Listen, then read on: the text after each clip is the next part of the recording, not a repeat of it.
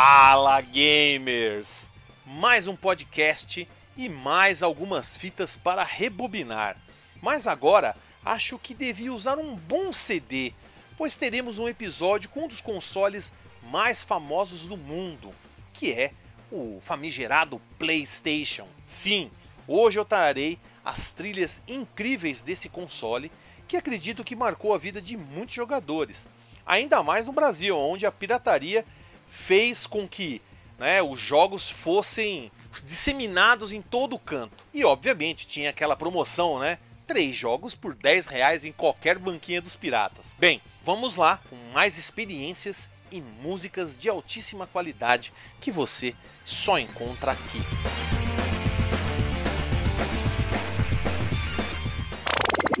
A produção desse podcast foi realizado pela Hood On Produção Audiovisual.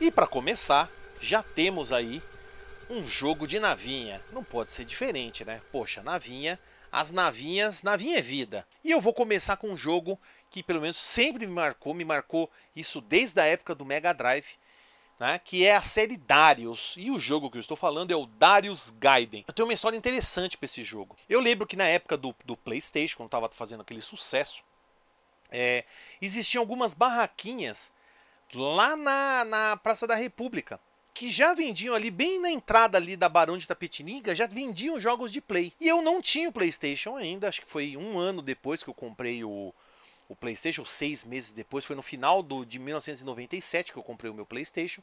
Deve ter sido um pouquinho antes, ou em 96, ou ali no, no começo do ano.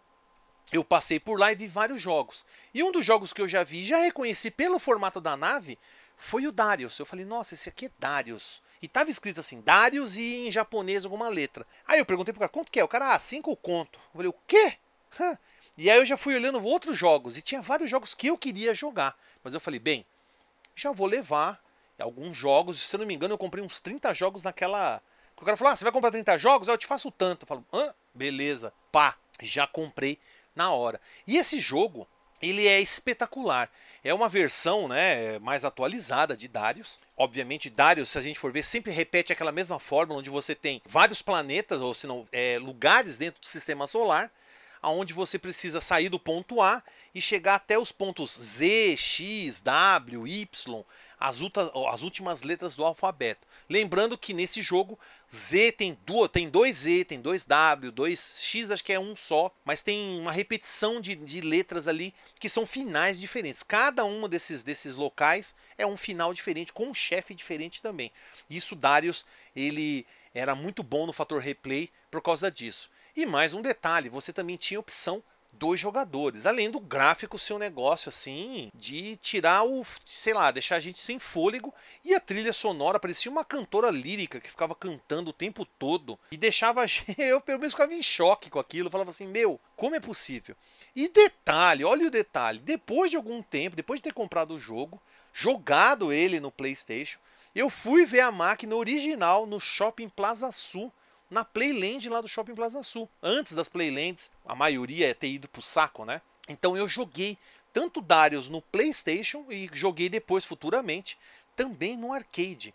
E eu, se eu não me engano, eu cheguei a terminar o jogo. Eu terminava o jogo no Play com uma facilidade tranquila, não é muito difícil, ou pelo menos tem caminhos ali que são mais tranquilos, que eu já conhecia, eu já tinha uma memorização. Então era tranquilo terminar o jogo. Eu terminei lá no Fliperama, tanto fez, juntou, fez um alvoroço, porque, nossa, eu tinha um cara até que. Eu lembro até hoje o cara falava, sócio, ninguém nunca vai terminar esse jogo. Aí eu vou lá e termino, o cara, caramba, o cara terminou o jogo, meu! O cara ficava doido lá atrás de mim. E obviamente, ele tinha, né, aquela, aquela cara, né, aquela, aquele, aquele aquele estilo que eu já tinha jogado no Darius 2 do Mega Drive e depois o Darius Twin do Super Nintendo. Então, para mim, foi um jogo sensacional. E vocês vão conferir a trilha aí praticamente da primeira fase.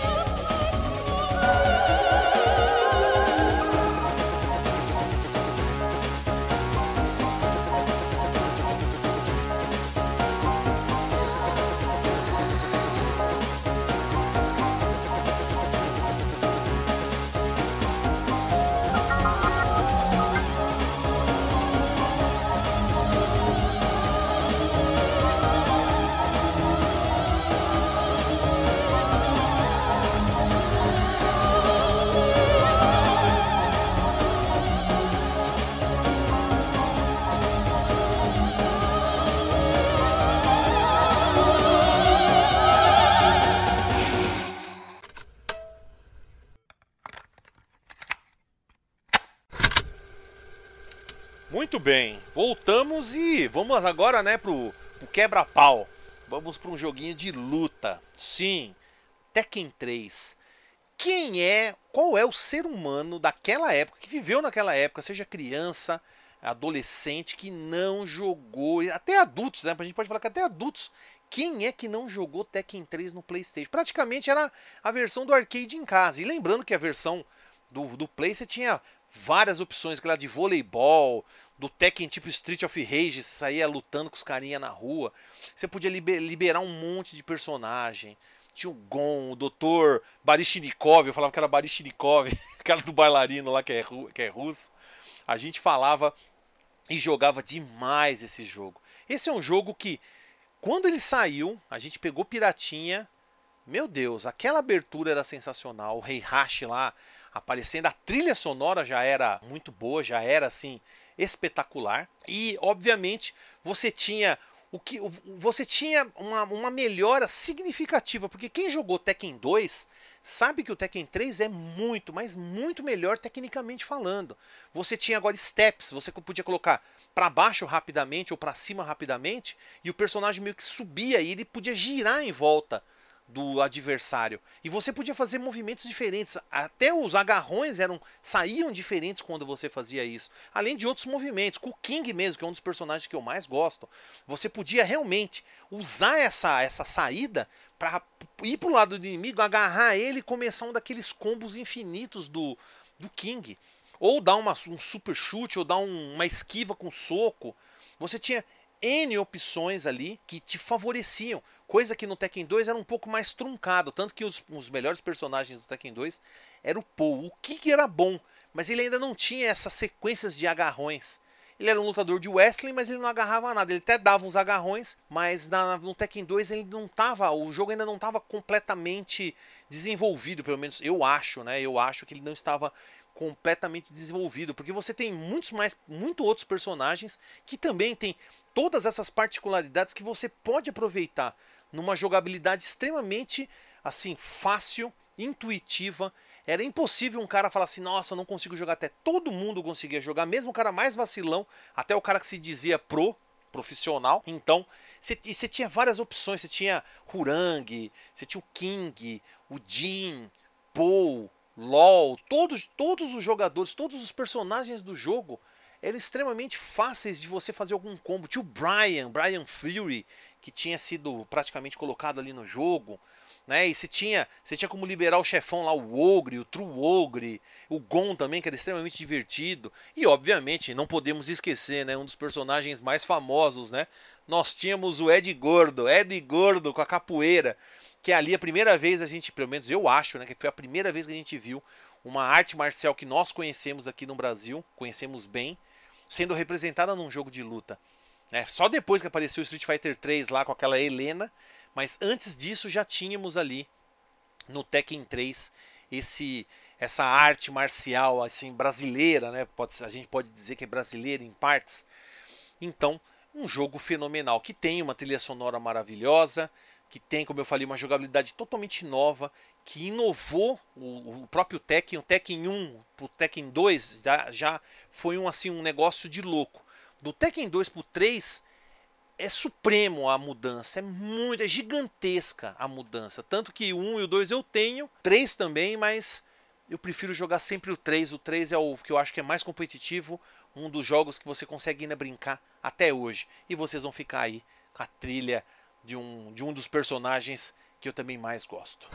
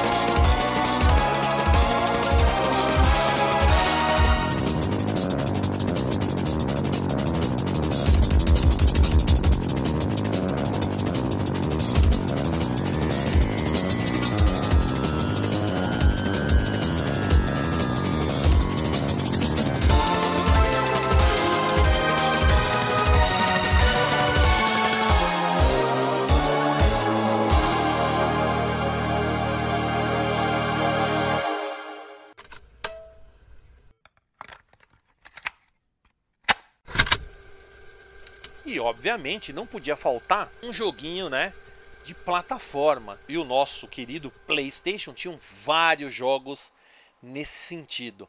Um deles era o Rockman X3. Rockman X3, olha só. Rockman X3, que também tinha saído no Super Nintendo, ganhou uma versão para o PlayStation. Só que, bem, é impossível falar desse jogo sem falar da primeira coisa que já me vem à mente. E lembrando, eu falei certo, Rockman X3. Eu não falei o Mega Man por quê? A gente já sabe, né? Pirataria, meus amigos. Eu peguei esse jogo piratinha lá na Pagé. Então, obviamente, a gente tem aí essa essa, essa diferença, não é um jogo americano, eu joguei o jogo japonês. E isso, por o jogo ser japonês, a abertura era a melhor coisa que a gente tinha no jogo. Aquela música japonesa, eu tenho, eu, eu acredito que tem muita gente que deve detestar. Para mim, eu sempre gostei. Eu sempre gostei de animes. Eu sempre gostei da, do tipo de música que o japonês faz, aquele power metal. Né? Eu sempre gostei da forma que eles usam a guitarra, as batidas, as músicas eletrônicas em si, em, por si. E esse jogo tinha isso logo na entrada. E tinha uma abertura excepcional. E lembrando, a abertura do Rockman X3 mostra praticamente a aventura do X1 e do X2, você enfrentando alguns inimigos que são do Rockman X3. Aí eu falava, do, desculpa, do Rockman X1, que nem aquele polvo. Eu falava assim, caramba, esse bicho é do 1. Por que que tá mostrando isso? Mas eu achava assim mesmo fenomenal. Obviamente o jogo já não era um jogo desconhecido, mas nessa época eu não tinha jogado ainda a versão do Super NES. Eu joguei apenas a versão do Play. Nessa época o, o Mega e o Super NES para mim já estavam meio que morrendo. Não tinha mais interesse de ir atrás de jogos dele nas locadoras mesmo. Vocês têm que pensar, né? Em 97 isso. Eu comprei o meu em 97. Então, acredito que em 98 eu tenha pegado o jogo, mas eu já tinha visto o jogo é, na casa do meu primo. Né? Eu já tinha jogado o jogo lá, já tinha feito o que tinha que fazer. Mas, obviamente, eu já tinha comprado o jogo lá na banquinha da Praça da República. Mas, novamente, o jogo, obviamente, é idêntico idêntico ao do Super Nintendo, não muda nada, a não ser trilha sonora, obviamente, né, uma trilha de CD. Nós temos alguma diferença de som. E também nós temos aí aberturas para cada tela. Quando você entra numa tela, aparece um chefe num vídeo se movimentando, mostrando mais ou menos os ataques dele. Além também de alguns outros vídeos no final, é, nas fases finais também tem vídeos que são que nos são mostrados.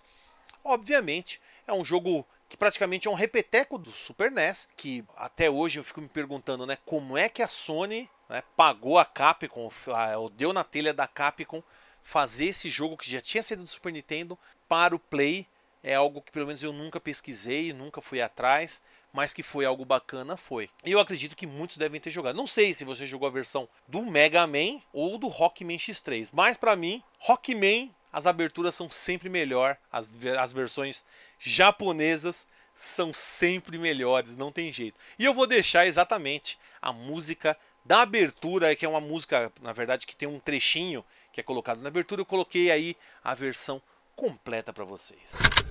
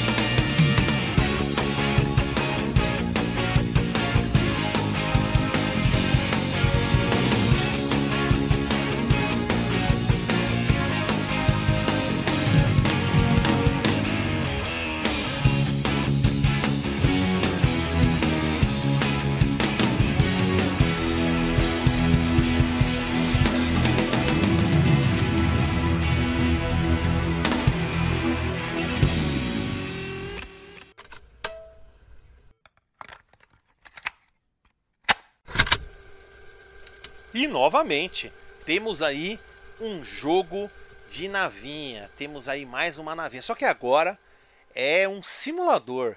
Não é bem um jogo de navinha, então, né? Se a gente for ver. Mas é que tem aviões, né? Tem aviões. Mas é um jogo que eu acredito que é celebrado até hoje. Teve até um lançamento aí recente, acho que faz um ou dois meses que saiu o jogo aí que é o Ace of Combat. E no caso aqui do PlayStation que eu estou falando, é o Ace of Combat 2. Que pra mim, esse jogo. Quando eu peguei esse jogo, eu falei assim: não, bem, vou jogar. Eu já tinha jogado o Ace of Combat na casa do meu primo primeiro. Não achei nada demais, achei legal. Mas não, sabe? Falei, ah, boas. Um jogo normal, um simulador. Tinha até alguns simuladores, tanto para PC, Mega Drive, Super Nintendo, tinha alguns jogos desse tipo, com gráficos poligonais. Mas quando saiu esse 2, eu falei, não, beleza, vamos lá, tava lá baratinho, falei, pé, dá, dá aí. Tá, foi até na, foi, foi até no Pelé, no nono andar lá da Pagé. Falei, ó, me dá aí, Pelé, me, dá esse, esse Ace of Combat. Pá, comprei o jogo. Cheguei em casa, fui colocar lá, puta de uma abertura com os aviões, com uma trilha um rock pesado. Falei assim, porra, música boa. Falei, ah, vamos ah, dar uma entrada no jogo, vamos ver como que é. Aí quando você dá o start, entra uma tela de título que toca uma música toda séria. Você fala, caramba, diferente da abertura, né? Já pá, você dá o start. Aí começa. E começa uma trilha que, meu Deus do céu. O bagu... E toda vez, você tá na, na, na tela ali, é uma música. Você vai para a tela de seleção de aeronave, é uma outra, uma música super impactante. Aí quando você vai para o briefing da missão, toca uma música ainda melhor. E aí quando você entra na missão, pá! A música é impressionante. O jogo é sensacional. Você tem liberdade para você fazer o movimento que você quer. E você tem dois tipos de controle. Você tem um controle um pouco mais solto para quem é iniciante e você tem aquele controle um pouco mais avançado para você colocar, quando você coloca para baixo nave vai para cima, quando você coloca para cima ela vai para baixo, como num avião. Você pode controlar com LR o, a virada do, do, do, do caça. Então, tipo, você tinha N opções. E aí você era apresentado a um jogo que você tinha várias missões, tipo, derrubar todos os aviões da, da fase que iam atacar lá uma base e você não podia deixar eles chegarem lá. Só que nisso também tinha um as, que é um como se fosse um piloto de nível elevado, que é como se fosse um desafio, que você necessariamente não precisa derrubar ele. Mas se você derrubar ele, muitas vezes você habilita um avião novo, até mesmo o próprio avião que ele estava pilotando. E nossa, imagina, né? Um cara como eu, extremamente competitivo, vendo um cara que se diz o as lá no meu jogo. Ah, não, vou te derrubar primeiro. Eu já ia caçar ele, primeira coisa que eu fazia, já pá, já ia caçar ele. E o bacana é que o jogo tinha várias missões onde você tinha ajuda de um piloto que ele podia, você podia pedir para ele ficar atacando só as partes do chão, né, ground, ou fazer os dois, ou apenas ficar no ar, ou apenas fazer, é, fazer é, tipo, distrair os inimigos, fazer com que os inimigos fossem atrás dele e você pudesse derrubá-los. Então você tinha todas umas estratégias. E o jogo apresentando missões cada vez mais é, bacanas, mais desafiadoras e como eu falei, trilha sonora de deixar o cabelo da nuca arrepiado. Não tem como, eu não conseguia parar de jogar esse jogo na época. Eu falei assim, eu vou fazer tudo. Aí, poxa, fui pesquisar nas, obviamente depois, né, fui pesquisar em revista, nas internet, se tinha mais avião. Até que eu descobri que tinha que fazer algumas coisas ali para se abrir mais caças, para abrir mais aviões. Falei, isso é louco, vou, vou desmembrar esse jogo. E foi o que eu fiz. Na época, eu joguei muito. Destruía tudo. Se tinha um objetivo, mas tinha, vamos supor, tinha um objetivo que era derrubar dois, três aviões de carga. Eu fazia o quê? Derrubava dois aviões de carga que estavam na frente, derrubava todos os aviões que faziam a proteção deles, derrubava o as e aí se tivesse ainda inimigo no solo, destruía todos. Lembrando, o bom também desse jogo é que você, todo inimigo que você destrói, você acumula pontos, que aí também te dá dinheiro para você comprar aviões que vão estar tá à disposição, né, como se fosse um shopping. Então, meu amigo, eu era a ganância, a ganância com asas ali voando ali, um saquinho de dinheiro, tudo que eu via era um saquinho de dinheiro ali.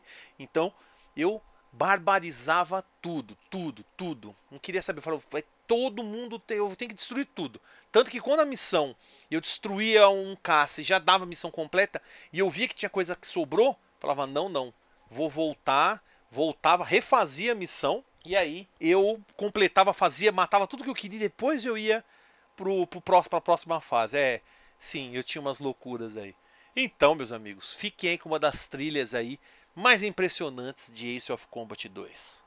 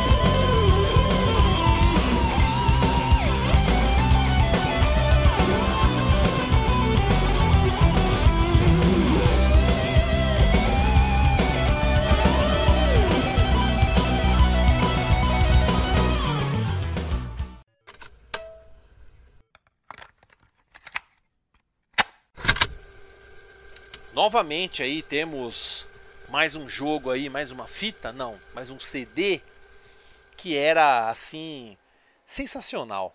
Que é, obviamente, jogo de luta. Eu sempre, eu tô tentando intercalar aqui alguns joguinhos, tá? Não tô fazendo uma lista pelo que eu conheci ou pelos anos que foram lançados. Simplesmente o que me veio, eu achei que seria legal fazer dessa forma.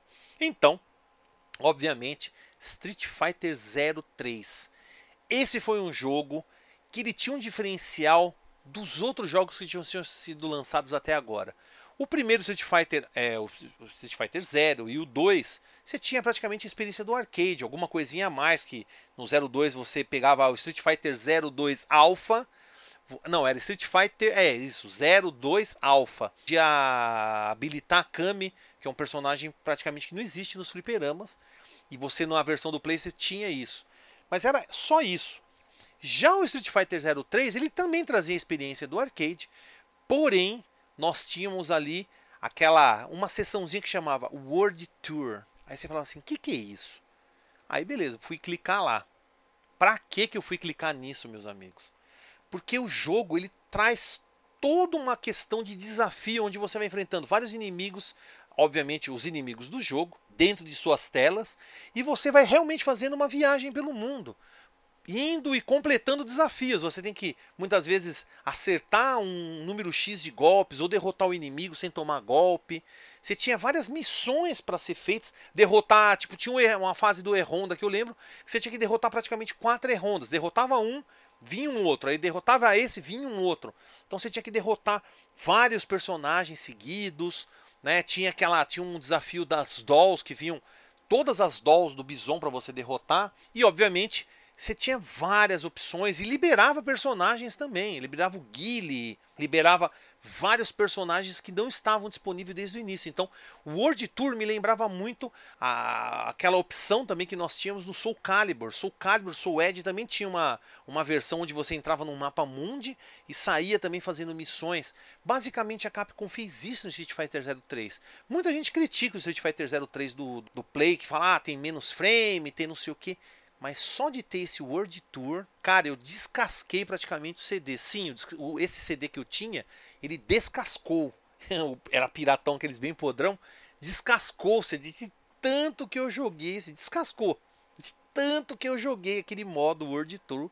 E eu lembro também que eu participei de um campeonato do Street Fighter 03 lá naquele fliperama que foi lá na Paulista. Quem não é de São Paulo, é, existia um fliperama na Avenida Paulista, né, que é praticamente o cartão postal aqui da cidade, que era o que se chamava, né, Sport Arcade, Sports Arcade. E lá você encontrava muitos jogos, todos originais e fantásticos ali na máquina original. Street Fighter 03 foi um sucesso na época e eu participei do campeonato. E eu treinei aonde? Eu treinei exatamente em casa com um PlayStation. Eu ficava jogando, pedindo para minhas irmãs muitas vezes. Eu falava assim: ó, só vou defender, eu não vou atacar. E eu tentava ficar defendendo de todos os ataques dela. Eu falava assim: só não pode me jogar. Mas elas também não sabiam que tinha que apertar dois botões. E aí elas tentavam ganhar de mim. Eu, eu conseguia pelo menos passar os dois rounds sem ser derrotado, mesmo ela me, me atacando, vindo para cima, dando voadora, rasteira. Eu conseguia defender a maioria dos golpes. Eu treinei mais a defesa do que o ataque, porque eu falei assim, atacar no Street Fighter não é o problema, e sim se defender, principalmente se defender no ar, porque você tinha defesa aérea, você tinha combos aéreos, você tinha muitas coisas que você podia fazer já no Street Fighter 03. Então, foi algo que foi algo que ajudou. E detalhe, nem precisa perguntar, eu não venci esse campeonato lá no, no Sport Arcade, e na verdade eles deixavam usar cheat. Existe um cheat na, no, na, no arcade se você segura alguns botões e seleciona o personagem, a partir do momento que você dá um arremesso no, no, no, seu inimigo e ele bate no chão, a energia toda cai, aí o inimigo só vai lá, acerta uma, uma Hadouken, se você defender, você toma aquele queijo, né? Fica o fedidinho, né? Fedido. Ou ele te joga de novo e você morre. Literalmente, com um golpe fraco ele já te mata. E eu lembro que um Vega fez isso comigo na ocasião. Eu até falei pros caras, ô, oh, vale isso? Cara me deu um golpe, acabou que a energia não vale, tá valendo. Falei, então firmeza. Se eu soubesse disso, eu não tinha nem participado, porque quando eu vi, tava escrito no negócio assim, é, valia qualquer truque. Eu falei assim, deve ser pra pegar, selecionar personagem. Os caras podem pegar o Akuma se quiser, que não, não tem essa. O Akuma a gente tira de letra. Mas mesmo assim, podia fazer esse bagulho aí. Bem, não posso chorar, tava escrito lá que valia. Eu não me atentei a isso. Problema, né, não é meu. E eu vou deixar, obviamente, uma trilha aí fenomenal de Street Fighter 03, tá? Que vocês, não sei se vocês vão saber qual é qual é o personagem, mas com certeza tem algumas dicas da música.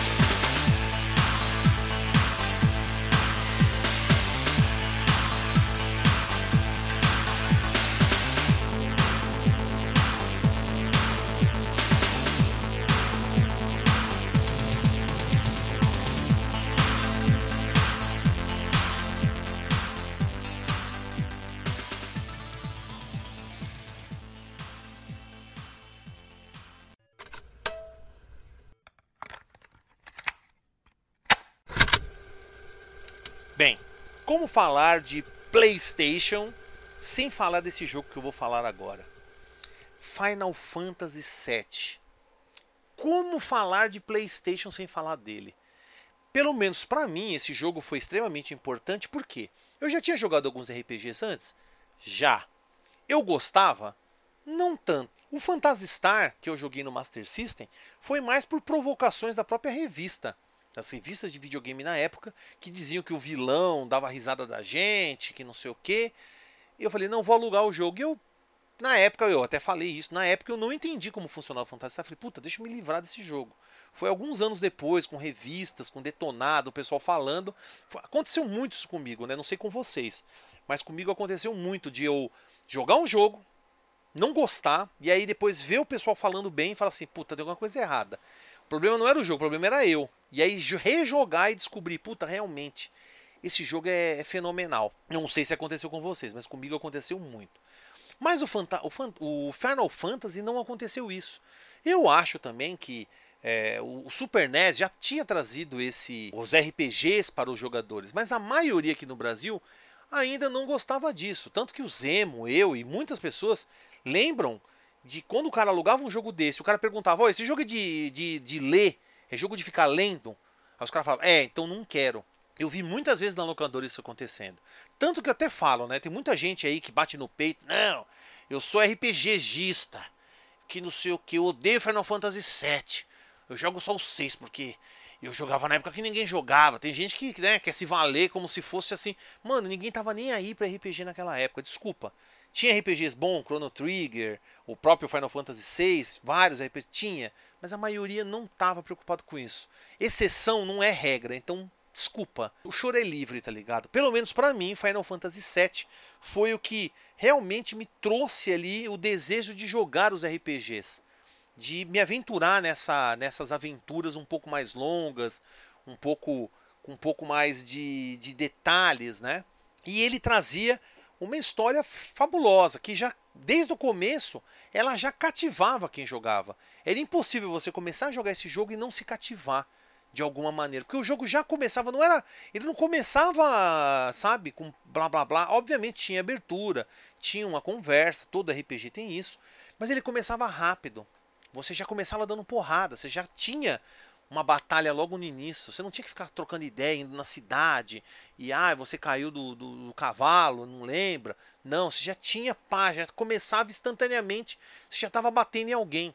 Que muitos RPGs, pelo menos para mim, falham miseravelmente nisso. Como que você fica lá 5, 10, 15 minutos de blá blá blá para depois dar uma pancada em alguém? Pô, já começa dando um soquinho, né? Pá, mostrando mais ou menos como que vai ser. Né? E lembrando, né, o Final Fantasy VII é aquele RPG de turno, que para mim é o verdadeiro RPG. Para mim o RPG tem que ser turno. Quando o pessoal até fala, né, olha lá, polêmica, polêmica. Quando o pessoal fala que a série Souls, né, Demon Souls, Dark Souls, RPG para mim é um, é um abuso. Se as pessoas têm essa noção de que aquilo é RPG, e Final Fantasy é o que então? É um adventure? Não. Tá errado, RPG é isso. Tanto que RPG de mesa é por turno também, cada um tem sua vez.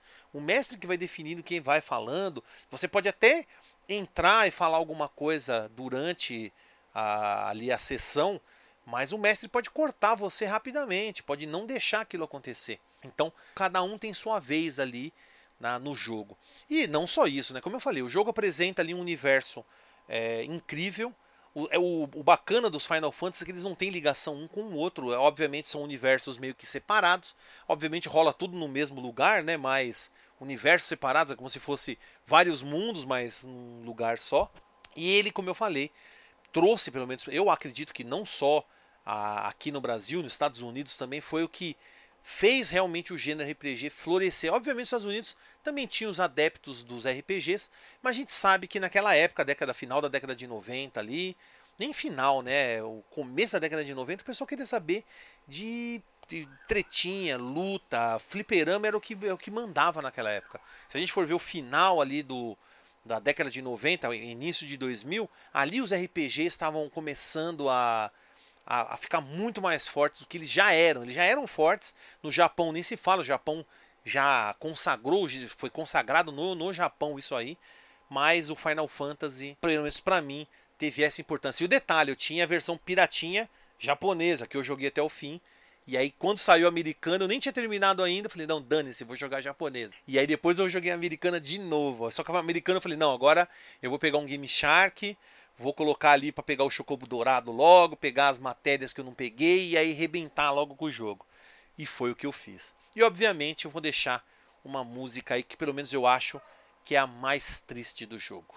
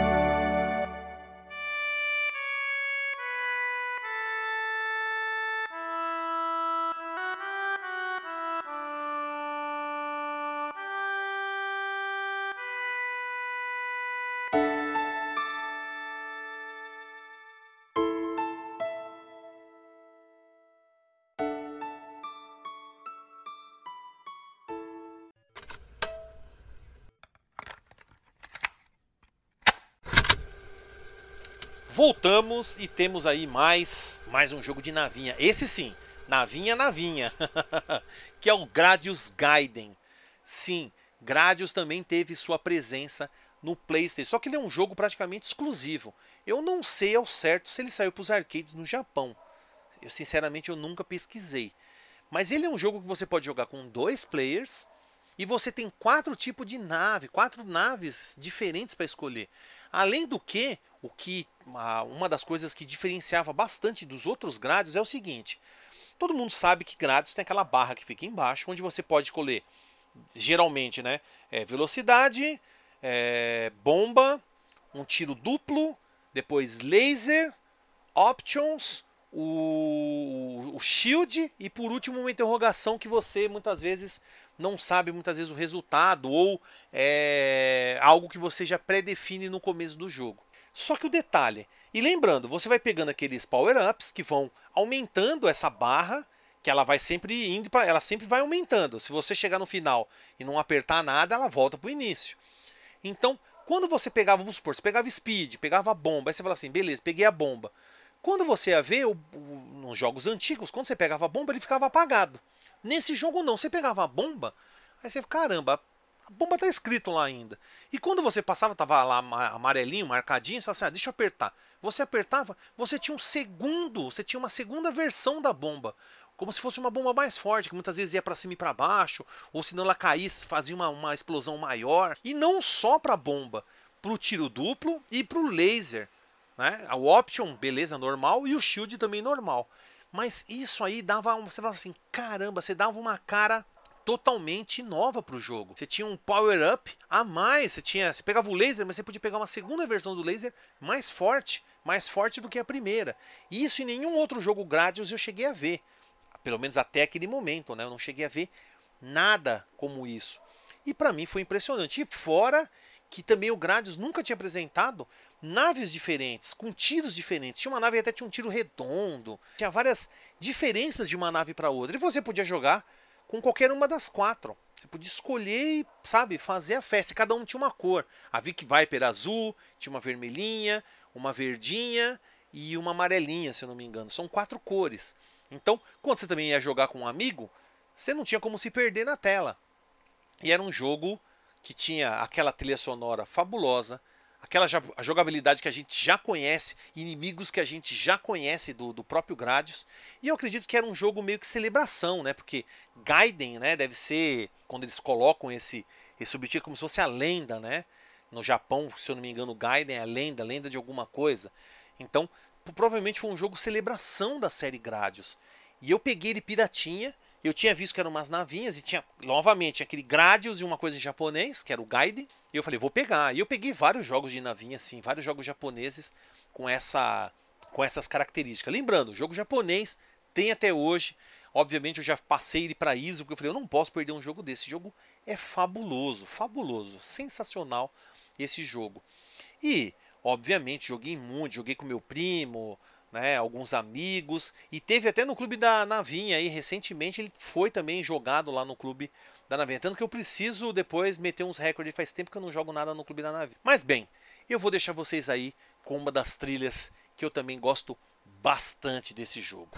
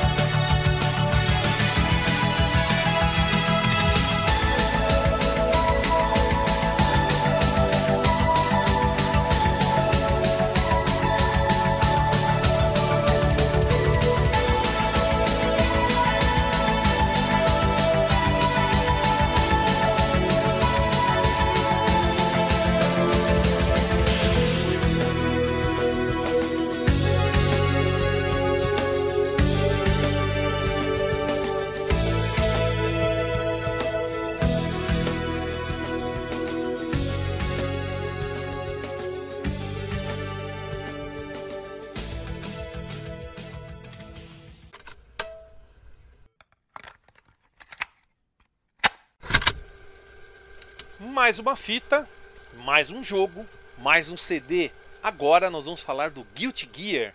Sim, o primeiro Guilty Gear saiu para o PlayStation e é um jogo de luta que trazia ali uns personagens muito da hora.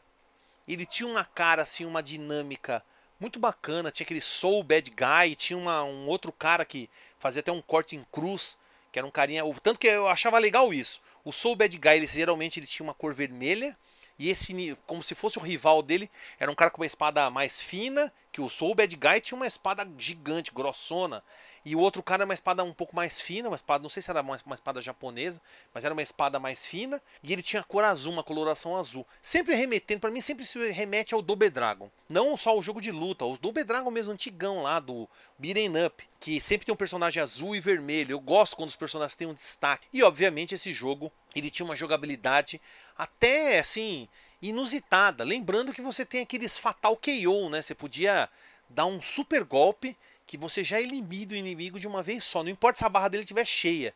Você solta esse golpe, é KO. Acabou, você, você literalmente matou o inimigo. É algo fenomenal. Agora, sinceramente, eu não lembro se era se era nesse jogo que já tinha isso, mas eu acredito que já tinha. Só que os combos, os combos eram gigantescos. Quando você aprendia a fazer um combo nesse jogo, era coisa mais sensacional do mundo. E eu lembro que tinha um personagem que usava uma espadinha que me lembrava o Polar, o Polar F do Jojo Bizarre Adventures. E eu sempre jogava com ele. Eu não gostava nem do Soul Bad Guy, nem desse outro carinha. Mas, obviamente, eu fui jogando com todos. Porque eu falei, ah, jogo de play, né? Jogo de luta, provavelmente deve ter personagens secretos. Então tem que terminar com todos. Então lá vai aquela aventura de terminar com todos os personagens. Colocar nas dificuldades maiores. E, obviamente, os chefões ali, os, os, os, inimigos no final, davam um bom trabalho. E a gente fala, puta, não pode usar continue, né? Se usar continue, ferrou. E se eu não me engano, não, não habilitou nada, não abriu droga nenhuma. A gente ficava puto quando o jogo não dava. Outros jogos já tinham dado essa opção pra gente, né? Quando um jogo não tinha isso, a gente falava, ah, que paia, tá ligado? Não pode ser, mano. Tem que ter alguma coisa a mais. E sinceramente eu não lembro, pessoal. Eu joguei Faz muito tempo esse jogo. Nunca tive interesse de jogar novamente esse. Tanto que eu joguei alguns novos. Acho que o último que eu joguei foi um tal de XX. Foi o último que eu joguei. Até comprei para um amigo meu, o Saito. E eu peguei, peguei para ele, peguei para mim também. Falei, nossa, vamos ver como que é. O jogo é, continua fenomenal, continua sensacional com combos gigantes, com golpes extremamente chamativos, o que era muito legal, né? Os efeitos que os golpes tinham, aqueles brilhos, aqueles detalhes. Sensacional, um jogo que eu joguei bastante, mas eu deveria novamente fazer aí, né, jogar eles. Quem sabe, né, numa live aí eu não pegue um Guilty Gear aí pra gente, né, dar uma defenestrada. Então, curtam aí uma das músicas também que procurando aqui, né, na hora que fui escolher uma música, eu falei: "Nossa, essa música aqui era uma música que eu gostava muito". Então, confiram.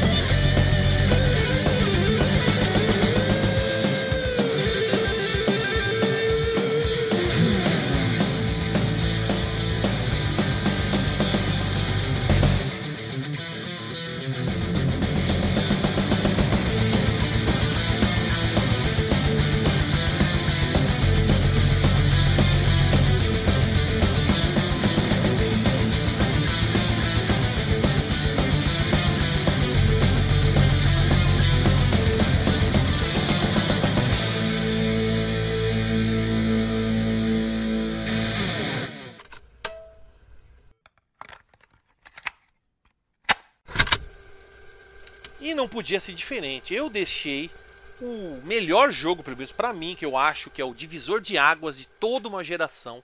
Um dos melhores jogos do PlayStation como um todo. O melhor jogo tá agora.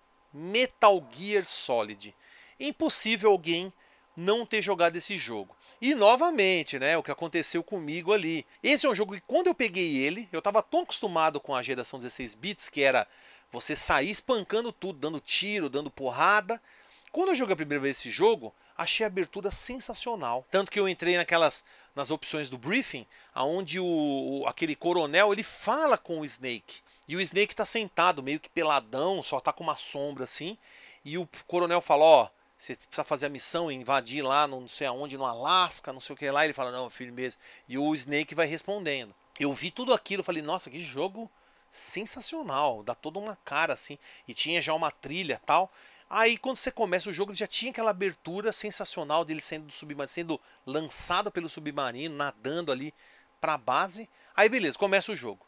Aí tá lá, tem um soldado. Eu falei, ah, mano, tem um cara branco ali, vai tomar porrada. Já pá. Aí começou, puh, alarme, não sei o que. E vinham um, caras infinitos. Eu só lutando. Pá, pá, pá. Eu falei, velho, não vai parar nunca de vir cara aqui. Como que joga esse jogo? E não entendi. E falei assim, nossa, tem um negocinho aqui. E tomava tiro, os caras vinham de meter. Eu falei, não, não tem uma arma. Andava na tela, falei, deixa eu, deve ter uma arma aqui. Procurei, procurei, só tinha lá um Ration. Falei, aí eu me escondia, aí de repente, pá, os caras, ah, aí aparecia lá um negócio, ah, aí saía andando. Mas que droga de jogo é esse? Falei, ah, vai se lascar, jogo porcaria. Já joguei ele de canto. Pá, deixa pra lá. Aí as revistas falando, não, melhor jogo de todos os tempos. Temos do Detonado, a Gamers, a Super Game Power, Todas, todas as revistas da época falando, eu. Não é possível, mano. Eu joguei esse jogo, achei uma merda. Não é possível. O que, que tem de errado comigo? E o que estava de errado comigo, eu falei, eu estava ainda preso àquela dinâmica antiga dos jogos antigos. Esse jogo apresentava uma dinâmica totalmente nova. Aí eu falei, beleza, vou ver a revista. Peguei a revista, li. Aí eu falei, ah, é um jogo de espionagem, é um jogo de é, tático. Você não pode sair dando porrada quebrando tudo. Não é jogo de você sair espancando os inimigos. Você tem que invadir a base, em alguns momentos ficar escondido. Vai ter, vai ter os momentos de treta, mas não é logo no início. Aí eu falei: "Ah, entendi. Vamos jogar de novo. E vamos vamos com esse com esse conceito. Pronto. Que que eu fui fazer isso? Me apaixonei pelo jogo. Fiz tudo. Eu abri lá, tinha tem uma personagem que fala sempre com ele lá naquele codec que é a Meilin, que é uma, uma chinesinha, tem uma, uma, uma dos desafios do jogo é você terminar no mais difícil, sem ser visto não sei quantas vezes, porque você vai ser visto pelos chefes. Conta. Então você não pode ser visto por nenhum inimigo antes disso. Tem um número X de contagem de, de, de ser visto. E você também não pode usar item especial, bandana. Você não pode usar a invisibilidade. Tem vários itens que você não pode usar. Que aí vai contar um ranking e aí você vai conseguir se aproximar da Meiling quando você fizer isso. Porque tem uma tela que você vai chegando, só que tem uma barreira invisível. Então, puta, esse jogo, nossa, me deixou louco. E fora que depois saiu a versão integral, que tinha aquelas missões que são no VR. Puta, que, mano, que jogo louco. Nossa, esse jogo me deixou apaixonado. Tanto que eu tenho ele original, preciso pegar uma versão integral. Eu tenho a versão Metal Gear, tanto que, não sei se vocês viram, tem vídeo lá no canal do YouTube, né? No youtube.com/barra Defenestrando Jogos, tem vídeo da BGS quando o Kojima assinou o meu jogo. E o detalhe, na fila, quando eu tava esperando, eu contei exatamente essa história. Que eu achei esse jogo no início uma merda. Falei, nossa, que jogo bosta. Eu não vou jogar nunca mais esse jogo. E depois eu fui conquistado pelo jogo. Que realmente era um jogo que estava além daquilo que eu, que eu estava acostumado. Então por isso que eu falo, é um jogo que ele mudou os conceitos do videogame naquela época. Não do videogame, mas de como era feito os videogames. Todo, todas as empresas queriam ter um Metal Gear na sua, na sua lista de jogos. Todos, todos eles tinham.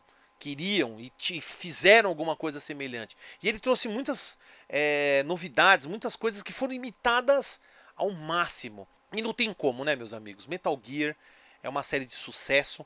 Já vinha desde a época do MSX então, eu tinha que deixar ele por último, não porque é menos importante, mas sim porque ele é um dos mais importantes jogos, pelo menos para mim, dessa, dessa geração 32 bits. Então, vou deixar vocês aí com a música da batalha final, praticamente a batalha final, a fuga lá da base. Então, confiram aí.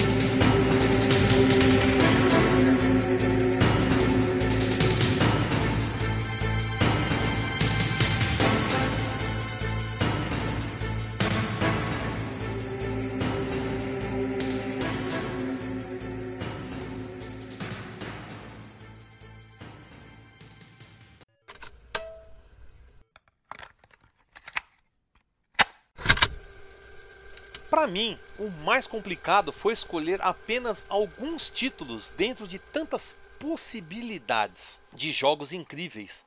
Mas eu espero que vocês tenham gostado do que eu selecionei. Querendo ou não, questão de trilhas e experiências, esses sempre foram jogos que me marcaram né, de uma forma assim especial.